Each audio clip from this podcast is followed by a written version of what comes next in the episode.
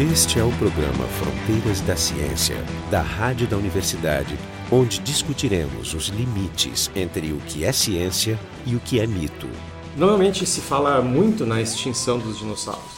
Mas hoje nós vamos discutir uma descoberta que lança luz não no desaparecimento, mas no surgimento desses dinossauros. Para isso, temos eu, Jefferson Arenzon, do Instituto de Física, o Jorge Kielfeld, da Biofísica, e os nossos convidados, o César Schultz e o Marcel Lacerda, ambos do setor de paleovertebrados, todo mundo da URGS. Então, nós vamos falar um pouco sobre essa descoberta de um fóssil. Literalmente um elo perdido. Um elo perdido. E antes da gente falar sobre os detalhes do fóssil do animal, eu queria que eles contassem um pouco o processo da descoberta. Como é que aconteceu, quem é que descobriu, aonde foi achado. Bom, o primeiro autor do trabalho, que é o Felipe Pinheiro, ele é ex-aluno aqui do nosso curso de pós-graduação, se, se doutorou em 2014, fez concurso na Unipampa e de lá para cá ele criou uma equipe com os alunos dele na Unipampa e passou a explorar alguns afloramentos fossilíferos que já eram conhecidos naquela região próxima ali de São Gabriel. Isso é no sul do Rio Grande do Sul. Isso. Esse local especificamente fica próximo de São Francisco de Assis. Quando ele fez essa descoberta, então ele nos convidou, eu como ex-orientador, o Marcel como colega que trabalha mais ou menos dentro do mesmo grupo, para a gente então desenvolver esse trabalho. Né? Primeiramente preparação do material, depois o estudo, e aí foram surgindo uma série de coisas que indicaram que a gente estava diante de uma descoberta importante. Muitas vezes achados fósseis tem um fator de sorte envolvido, né? Não adianta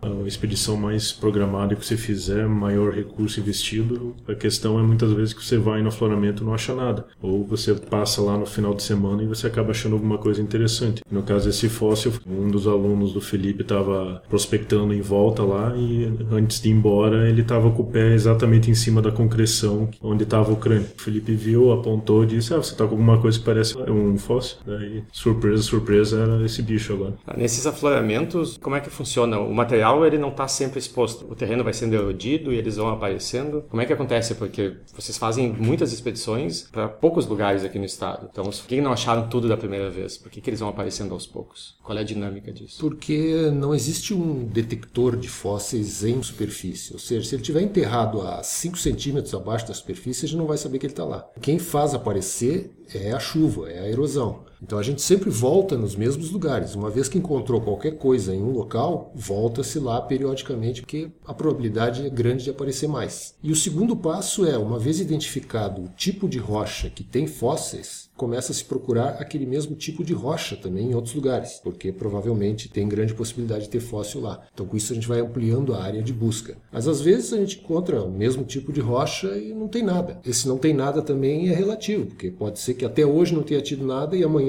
dá uma chuvarada e aparece um monte de coisa. Então por isso é que sempre tem que se voltar aos mesmos lugares. Quantas expedições que não dá certo para uma que dá? Para não parecer que cada expedição que tu faz, tu acha um dinossauro novo e publica um paper legal. Porque aqui nós temos uma, uma região com bastante fósseis, que é particularmente rica. Sem falar no que vocês não devem ter visto também. Que sim, lá. sim, sim. Porque é. assim, se a gente chegar cedo demais, o fóssil ainda não apareceu. Se a gente demorar demais, a mesma erosão que faz ele aparecer pode destruir. Então a quantidade de perda também deve ser muito grande. Muitas vezes a gente chega e só encontra fragmentos, porque a erosão já fez aparecer o material, mas já quebrou, já compartimentou as peças. Quando a gente vai com alunos, a gente vai para lugares que a gente sabe que a probabilidade é grande, até para ter o que mostrar. Senão fica frustrado, assim, que leva o aluno para ver onde é que estão os fósseis e não mostra nada. Quando a gente vai só entre pesquisadores mesmo, aí sim, a gente tem uma probabilidade menor de achar alguma coisa, porque justamente a gente está tentando investir uma coisa nova, né? ou um local novo, ou algum lugar onde já se pegou tudo que estava visível e tenta achar mais alguma coisa. E esses locais vocês costumam manter um certo segredo para evitar depredação, roubo, comércio? Existe esse tipo de vandalismo nesses terrenos ou não? Sim, isso é um problema, porque muitos dos locais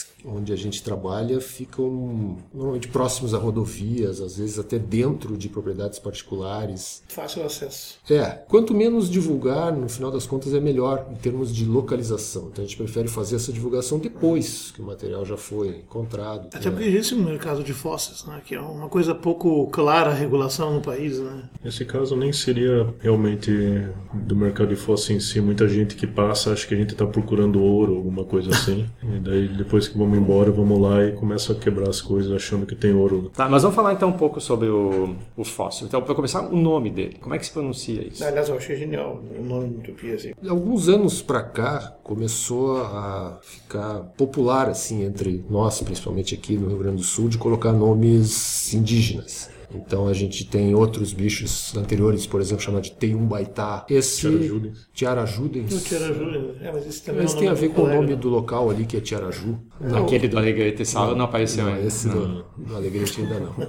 Então, quando se constatou que esse material constituía uma espécie nova, né, vem o passo aquele de escolher qual é o nome que nós vamos dar. E aí o primeiro autor, que é o Felipe, começou a pesquisar lendas indígenas e achou essa lenda do Teiu Jaguá, que seria um ser mitológico lá, que é um lagarto com cabeça de cachorro, e colocou esse nome então para o, o nome genérico. Né? O nome do gênero é Teiu Jaguá. Seria o primeiro nome. É. Depois nós mesmos fomos investigar e achamos que esse nome é o mesmo de uma daquelas lendas gauchescas Do João Simões do Lopes João Neto. Simões Lopes Neto, que ele chama de Teiniaguá, que inclusive na história da Teiniaguá ela pode assumir forma humana. E o nome da espécie, paradoxa, até fui eu que sugeri, porque esse animal então ele tem características que até o surgimento dele, algumas delas eram consideradas exclusivas de um determinado grupo e outras eram exclusivas de outro grupo. E esse material mistura. E esse é o paradoxo. né? Esse é o paradoxo. Ele parece ser um mosaico assim de características que antes eram tidas como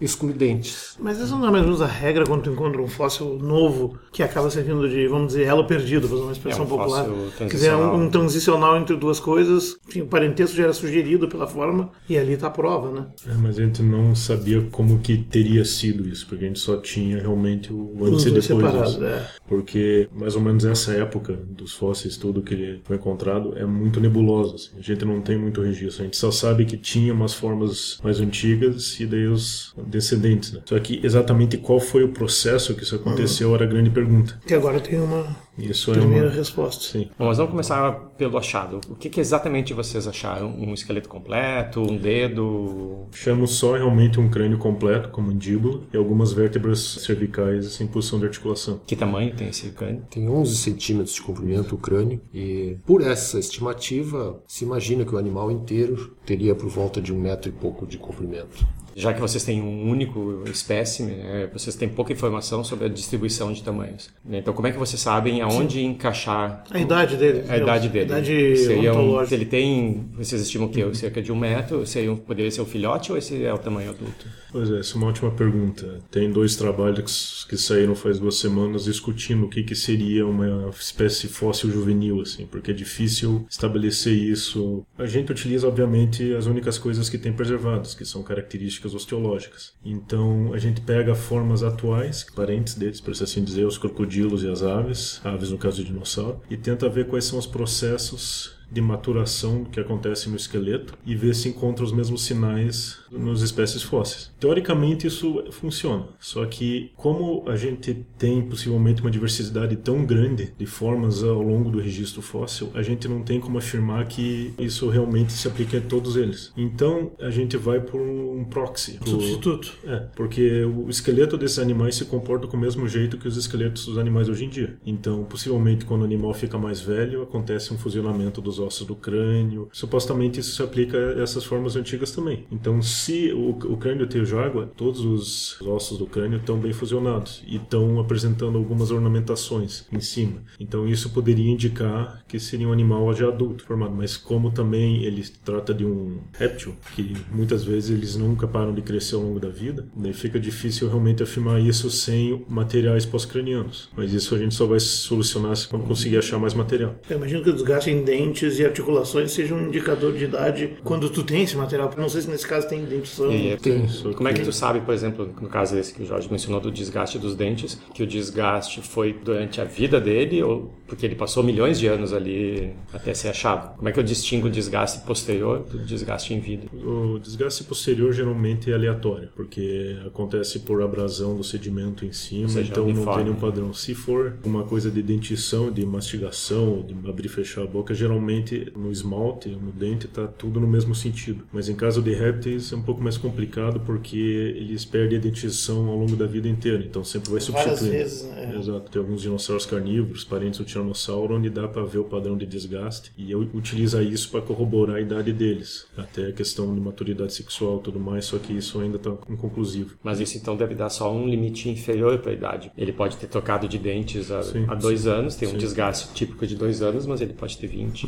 Exato. Como é que vocês datam ele? Obviamente tem datação pelo extrato, pela posição que ele se encontra, mas tem uma complementação isotópica que vocês. Nesse caso, não. Essas camadas onde esse animal foi encontrado, elas são meio polêmicas. assim, não Ah, se é? sabe exatamente qual é a idade. Mas o que se sabe é que, junto nesse mesmo local, nessa mesma camada, foi encontrado um outro fóssil chamado Procolophon, lagartixa meio crescida. E esse Procolophon, ele é um dos marcadores do início do período Triássico. Então, primeiro, por que, esse animal não deveria ser grande e qual é a importância, afinal? Por que, que ele recebeu tanta relevância? Que A gente tem que imaginar que esses fósseis eles estão no momento logo depois da maior extinção que já houve no planeta, que foi o final do período Permiano ou o final da Era Paleozoica e o início do Triássico ou da Era Mesozoica. Isso É, equivale a quantos anos mais ou menos? 251, vírgula qualquer coisa milhões de anos. Então a gente tem que deixar claro que essa não é a extinção dos dinossauros. Não. Essa é uma extinção que precedeu Isso. a origem dos dinossauros. Então, nessa extinção, se estima que em Terra houve uma redução de 90%. Imagine o planeta hoje, 90% de todos os animais e plantas se extinguem. Então ia sobrar muito poucos animais e poucas plantas. Isso por si só já vai representar um registro fóssil raro, porque não tem muita coisa para fossilizar. Então qualquer achado que venha dessas rochas é importante porque ele está pegando um momento raro da história. É é, assim, que, é assim que se pega quando no registro fóssil tem uma camada onde desaparecem muitos? Como é que eu sei que houve extinção? Sistematicamente no planeta todo tem um desaparecimento súbito de. Isso. No mesmo momento, em vários lugares do planeta, os mesmos fósseis desaparecem e aparecem outros. E se sabe o que, que aconteceu? Esse caso lembra que a gente está com a Pangeia, todos os continentes reunidos. Então, o simples fato de todos os continentes se reunirem num só já é uma catástrofe. Porque tu muda completamente todas as condições de circulação atmosférica, circulação das correntes marinhas. Isso foi acompanhado de intenso vulcanismo, de variações bruscas do nível do mar. Então, não- foi uma série de coisas que levou a essa grande extinção. E não tem backup, né? Porque se tu tem continentes, tu pode ter uma tragédia num continente, mas o que tem no outro tá lá preservado. Então esse bichinho ele está naquela fauna que é logo depois da extinção. Então esses animais que conseguiram passar da extinção ou que surgiram logo depois é que deram origem ao que a gente conhece hoje. Então hoje a gente tem crocodilos, tem tartarugas, tem lagartos, tem aves, mas nada disso existia nessa época. De onde vieram esses animais que a gente conhece hoje? Então essa é a questão. Esses fósseis nos dão pistas de como é que eram esses animais que depois, muito tempo depois, vieram a dar origem aos grupos que a gente conhece hoje. Nesse momento, esses eram os animais mais complexos que a gente tinha? Ou tinha outros animais maiores? Ou seja, do que de- depois da extinção, o que sobrou? Qual era o grau de diversidade que eu Por tinha? isso que eu ali? falei que ele não deveria ser muito grande, porque o anim- maior animal do mundo nessa época, era chamado de Listrosaurus, era um bicho que seria o equivalente a uma capivara. Em geral começa pequeno, Então, porque sim. tem que ter rango, né? Os que sobreviveram à catástrofe eram grupos pequenos. Mas pro Jurássico foi ficando climaticamente muito, muito abundante, tudo que explica também o gigantismo das espécies que começa a se assumir. Mas esse grupo que vem, na verdade, é descendente de um dos poucos sobreviventes da extinção em massa do, Do Permiano. do PT, do né? Permiano. Seria o grupo dos arcossauros, ele já tem raízes no, no Permiano antes. Não, arcossauro é dentro de arcossauriforme. Arcossauriforme é mais amplo. Que começa, Engloba- e, e começa no, no final do Permiano, em algum começa no momento. final do Permiano. Porque esse grupo dos arcossauros é o que dá origem a dinossauros, aves, Isso, crocodilianos, tudo que. A maioria das espécies desaparecidas, né? Mas esse é antes de arcossauros ainda. É, essas nomenclaturas. É, Esse animal, ele muda algo na cladística, na, nas árvores? Ou ele só complementa, é um lugarzinho que estava faltando lá? Ele mostra pra gente como que se deu a evolução de características que vão aparecer nos arcossauros. Não só a questão nomenclatural é difícil entender nessa época. É difícil entender realmente qual seria a relação filogenética dos grupos. Em parte porque grande parte dos espécimes coletados só tem um ou outro espécime preservado e é tudo caquinho ou tudo fragmentário. Então é raro realmente encontrar um espécime que nem o teu jaguar. Então dá para pelo menos entender como se deu o processo do aparecimento então desses caracteres arcossauros já com o assim, porque a presença de uma abertura que fica antes da órbita e a presença de dentes tecodontes com serrilha são características que estariam presentes só em arcossauros. O que, que são dentes tecodontes? Dentes tecodontes estão inseridos em tecas que são os alvéolos. Muitas dessas outras formas de arcossauriformes não têm isso. Geralmente eles são subtecodontes, que estão inseridos em cima de um alvéolo, não, não é um alvéolo propriamente dito, ou estão inseridos só na mandíbula, assim, em cima. Os meus dentes são tecodônticos? Sim. sim. E sim. o que, eles que não estão seria? dentro de um buraco e nasce um outro dente por baixo. Hum. Substitui. Então, por exemplo, tem peixes e alguns anfíbios e até lagartos onde o dente de substituição nasce do lado não nasce embaixo. E eles não estão dentro de um buraco, dentro de um alvéolo. Então são vários tipos de dentição que tem a ver com isso, de como é que o dente está inserido no osso. Tá, e essa seria uma novidade? Seria uma novidade que apresentaria dele. Dente com serrilhas, então, seria outra característica, só que ele também tem características de formas mais primitivas, que seria a parte posterior do crânio dele tem duas aberturas, uma que fica na lateral e outra que fica em cima, que é um padrão de crânio diápsido. Nos arcossauros, geralmente a parte mais inferior dessa abertura é fechada com uma barra de osso, enquanto que nos arcossauriformes e tudo mais, eles teriam com uma e formas mais primitivas continuaria aberta. Então, por isso que apresentaria aquilo que o professor Schultz falou de evolução em mosaico. Então, tem diferentes estruturas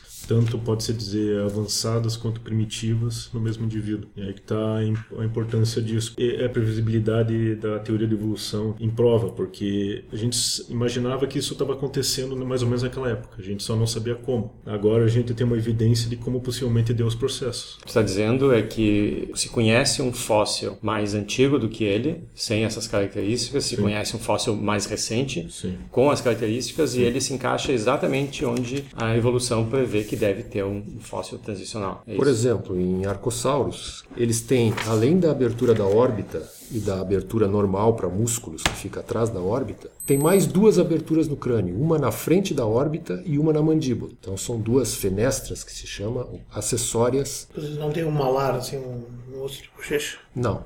Aí a pergunta é: as duas surgiram ao mesmo tempo? Qual surgiu primeiro? Por exemplo, nesse nosso fóssil, ele tem essa abertura extra na mandíbula, mas não tem abertura extra no crânio. Então ele está informando que surgiu primeiro a abertura na mandíbula e que até chegar nos arcossauros, em algum outro momento, algum outro fóssil que a gente ainda não conhece, surgiu essa segunda abertura que fica no crânio. Então isso vai ordenando o surgimento das características. Mas para essa confirmação não é crítico ter uma datação bem precisa, porque aí tem essa questão do terreno líquido. A dúvida é de quantos milhões de anos?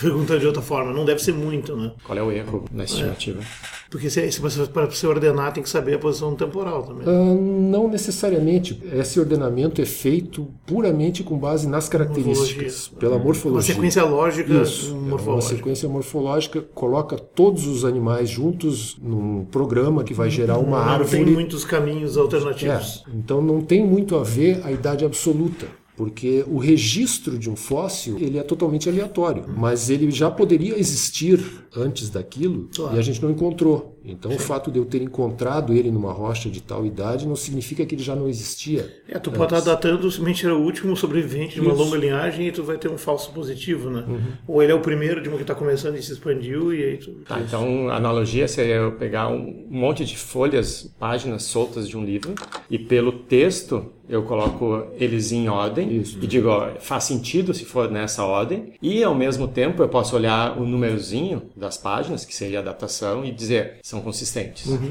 Seria mais ou menos isso. Eu não citaria a datação só para esse ordenamento. Claro, isso deve ser para estudos posteriores, mas assim, tem trabalhos que mostram alguns, acho que é crocodilianos, que dá para decidir, por exemplo, se ele vivia em água doce ou em água próxima ao mar, em função dos isótopos fossilizados junto com a dentição, que realmente tem uma assinatura característica de água doce e de água salgada, uhum.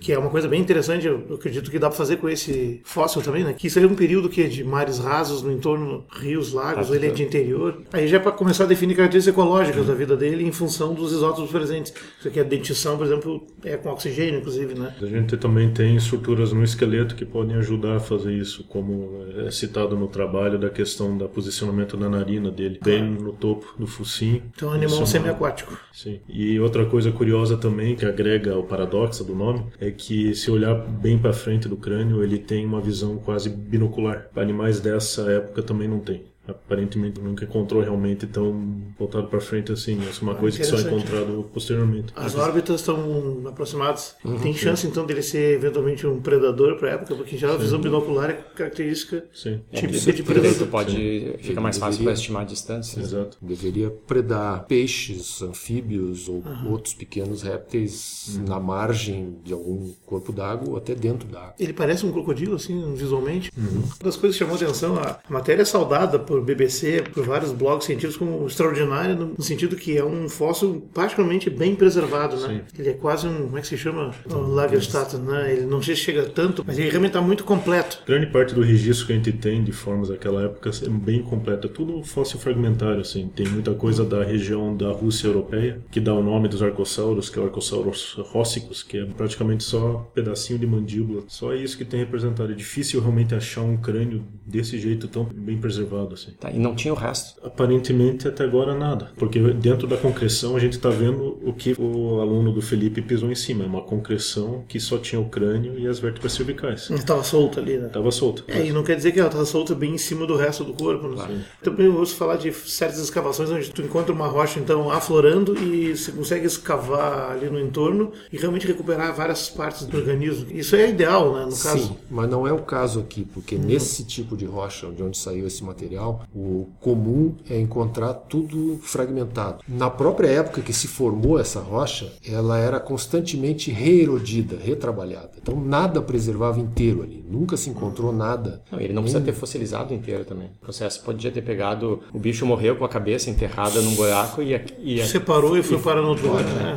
não, mas no caso achou o crânio inteiro, já é uma Sim, façanha. pelo é que esse dizendo, crânio inteiro ele estava dentro de uma bolota de carbonato de cálcio, que é o que o Marcelo falou, uma concreção. Em um determinado momento ele ficou protegido, porque se formou esse envoltório em volta da- desse crânio né, de carbonato de cálcio. Mas se o resto do esqueleto estava junto, provavelmente ele já foi quebrado e repartido muito antes desse último episódio de soterramento. Até hoje nunca tinha sido encontrado nada tão completo quanto esse. Não é desse grupo, de qualquer outro grupo fóssil, nunca se encontrou nada tão completo quanto esse. Para essas camadas. Nessa região ou no mundo Não, todo? onde quer que ocorram essas camadas aqui no Rio Grande do Sul. E, aliás, no Rio Grande do Sul, teu grupo e grupos próximos têm feito uma série de descobertas bem importantes. Gente. Ou seja, o Rio Grande do Sul é especial nesse sentido, porque tem alguns afloramentos importantes. O Rio Grande do Sul é privilegiado nesse sentido por nós termos rochas desse momento, logo posterior à grande extinção, e depois, um pouco acima dessas, nós temos rochas que incluem os primeiros dinossauros e os primeiros mamíferos. Então a gente tem a sorte de ter assim aqueles fósseis que contam a origem diretamente dos dinossauros, dos mamíferos, dos crocodilos. Então toda essa fauna que a gente conhece hoje começou a se delinear, a se estabelecer no Triássico. De qualquer maneira, os mamíferos surgiram, tiveram que esperar os dinossauros ter a sua ascensão e queda, que levou mais é, o Jurássico e o Cretáceo inteiro, né? Para então eles poderem, digamos, explodir. Então, assim, ó, quantos lugares como o Brasil, como aqui o Rio Grande do Sul tem no mundo, assim, afloramentos semelhantes, onde tu encontra coisas bem próximas e pode comparar. Tu mencionou um lugar na Rússia? Esse outro bichinho que foi encontrado junto com o teiu jaguar, que é o Procolophon, o mesmo animal se encontra na Antártica, na África, na Índia, na China, na Rússia. Como não havia barreiras ecológicas significativas, ele conseguiu se espalhar por todo o planeta nessa época. É um animal um pouco mais do que uma lagartixa, mas bastante abundante, então ele é que é o marcador. Quando encontra esse bichinho, o Procolophon, ele diz que nós estamos em rochas do início do período Triássico. Fóssil seguinte, data de quando? Bom, se a gente pegar pela sequência, quando coloca todos eles juntos e roda um programa que associa por características. O outro grupo mais próximo dele seria um animal que ocorre na África do Sul, chamado Proterosuchus. É Que seria né? um pouco mais jovem, alguns 4, 5 milhões de anos talvez. Só que são formas bem maiores também. O crânio do Proterosuchus é um bicho mais ou menos de 40 e poucos, 50 centímetros. Parece mais robusto mesmo. E esses, ah, aqui está a indicação dos olhos, são esses olhos característicos que tem aquela pálpebra óssea, né, calcária, Sim, que é tem o- preservado em algum caso. Eu não sei se é o caso desse fóssil que vocês têm. Não, porque como esses ossos são muito pequenos, possivelmente é uma das primeiras coisas que o animal perde quando morre. Possivelmente os necrófagos vão lá e comem os olhos, que Claro, em mais fácil, isso né? é. Mas ele tem olhos relativamente grandes. Eu sempre lembro do oftalmossauro, que tem Uhum. um nome bem apropriado para mostrar isso, que tem preservado aquela estrutura que, na verdade, não tem nenhuma espécie hoje que utiliza essa tática de pálpebras calcárias, né, vamos dizer. Isso aí se chama de anel esclerótico, conjunto de pequenos ossinhos que está dentro do olho. Ele funciona como se fosse um obturador de uma máquina fotográfica. Sim, ele complementa a íris. Quando o animal então contrai ou relaxa a musculatura do olho, ele pode mudar o foco do olho e isso aí ajuda E a também. entrada de luz também. Pra... Sim, mas basicamente isso funciona para manter a esfericidade do olho, porque quando o olho começa a ficar muito grande, a tendência é de deformar pelo próprio peso. Todos os problemas de visão que a gente tem são porque o nosso globo ocular não é perfeitamente redondo. Então qualquer irregularidade gera um defeito de visão. Então esses ossinhos aí contribuem para deixar o olho perfeitamente redondo. E, mas esse fóssil, ele contém alguma evidência disso ou não? É que se sabe que outros animais mais antigos Tem. têm. E é muito possivelmente comum isso. Hoje a gente tem animais que usam esses ossinhos funcionalmente para realmente mudar a forma do olho propositalmente. A gente não tem isso. Não. A gente tem tantos defeitos nos olhos. As aves de rapina, por exemplo, Aves de rapina tem, né? Claro, porque ali é essencial a cuidado visual. né? transformam o olho num telescópio. Como é que vocês estudam? Então, vocês têm esse crânio, que ele é uma pedra, basicamente. O estudo se limita às características que são visíveis, que estão na superfície, ou vocês têm alguma técnica não invasiva que permite enxergar o que o está lá dentro? Tipo raio-x, ressonância. Né? O que, que vocês têm acesso aqui? Hoje em dia utiliza bastante tomografia computadorizada, outras formas de escaneamento para poder acessar realmente as características dentro do fóssil. assim. Você faz uma reconstituição 3D dele praticamente, Sim. pela densidade. E isso foi feito. Sim, isso foi feito. Permitiu, por exemplo, ver os dentes da mandíbula. Porque como ele está com a mandíbula grudada no crânio, Tá só se enxerga externamente os dentes superiores. E na tomografia foi possível ver os dentes da mandíbula. Isso é interessante, né? Porque se pode reestudar quase todos os fósseis que tem cada vez que se introduz uma técnica nova. Não, Isso está ficando cada vez mais comum. No nosso grupo ali mesmo, a gente teve alunos que estudaram, por exemplo, a reconstituição da cavidade cerebral. Que tu pode pegar o buraco que fica onde estava o cérebro e reconstituir a forma e o tamanho do cérebro. Ou a cavidade nasal, ou a forma das cavidades relacionadas ao ouvido. Né? Isso com essas técnicas. Com tomografia. Porque isso é o que se fazia em alguns fósseis com gesso, que é o endocastro craniano, que agora, não, nem, nesse caso, nem estaria como fazer. Mas é que teria que abrir, né? Ele está preenchido. Não, ele está preenchido também, né? Você encontra alguns desses fósseis loucos, eventualmente, com endocastro realmente vazio, ou geralmente está preenchido por uma infiltração? Não, sempre vai estar preenchido com alguma Não coisa. tem como não. né? Até para aguentar a pressão externa. Exato, teria sido esmagado. Esse achado é de que ano? Porque normalmente o achado fica, não digo engavetado, mas aguardando uma série de confirmações durante um tempo, né? Foi do começo de 2015. É bem recente, mas tem muitos aí na, na fila interessantes, aguardando o estudo, porque imagino que hoje em dia é aquele primeiro problema da ciência. Cara tem mais matéria para estudar que gente para fazer. Tem, tem bastante coisa. Só do, do nosso grupo aqui. Imaginem, cada aluno que entra para fazer mestrado ou doutorado, geralmente tem um material Que específico que ele vai se dedicar. E muitas vezes são coisas novas. Um coelho no cambriano vocês nunca acharam. Não. O Cambriano não vai dar.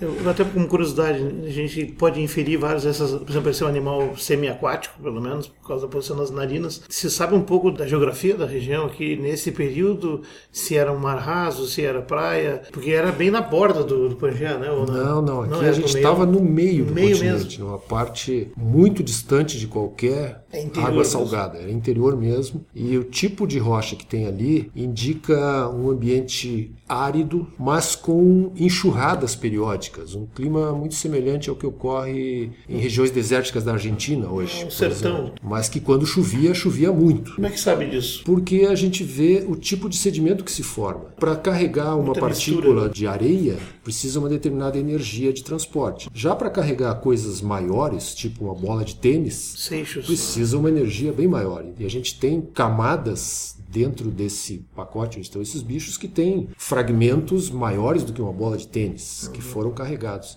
E por isso é que também é difícil de preservar qualquer coisa inteira. Imagine um evento que ocorre que cobriu um fóssil. O evento seguinte vai erodir o anterior, vai retrabalhar. Então por isso é que tudo está sempre quebrado, sempre remexido. e é Quer dizer, não, não é impossível que tu ache um, um animal inteiro ou quase com várias peças, mas. Mas, mas até é- agora, em, Como esse crânio já foi um achado É. notável. em mais de 40 anos de pesquisas que a gente fez, nunca apareceu. E assim, se eu fizer um censo de todos os crânios de terapodas e outros, e, e sinodontes e outros aqui no Rio Grande do Sul, crânios inteiros, quantos por cento representa do achado? Ou seja, quantos, já- quantos tem, mais ou menos? Pelo menos na coleção da universidade aqui. Ah, deve ter mais de uma centena, né? mas existe também um tendenciamento, porque se tu tá no campo e entre coletar um crânio e um caco de outra coisa, tu vai no crânio. Então acaba gerando um tendenciamento Bias. de coleta. Então hoje nós conversamos com alguns dos descobridores do Teiu Jaguar Paradoxa, o César Schultz, Aliás, a tradução do jaguar seria lagarto terrível feroz. né? o César Schultz e o Marcelo Lacerda do setor de paleovertebrados e eu, Jefferson Arenzon e o Jorge Kilfeld da Biofísica, todo mundo da URGS. O programa Fronteiras da Ciência é um projeto do Instituto de Física da URGS. Direção técnica de Francisco Guazelli.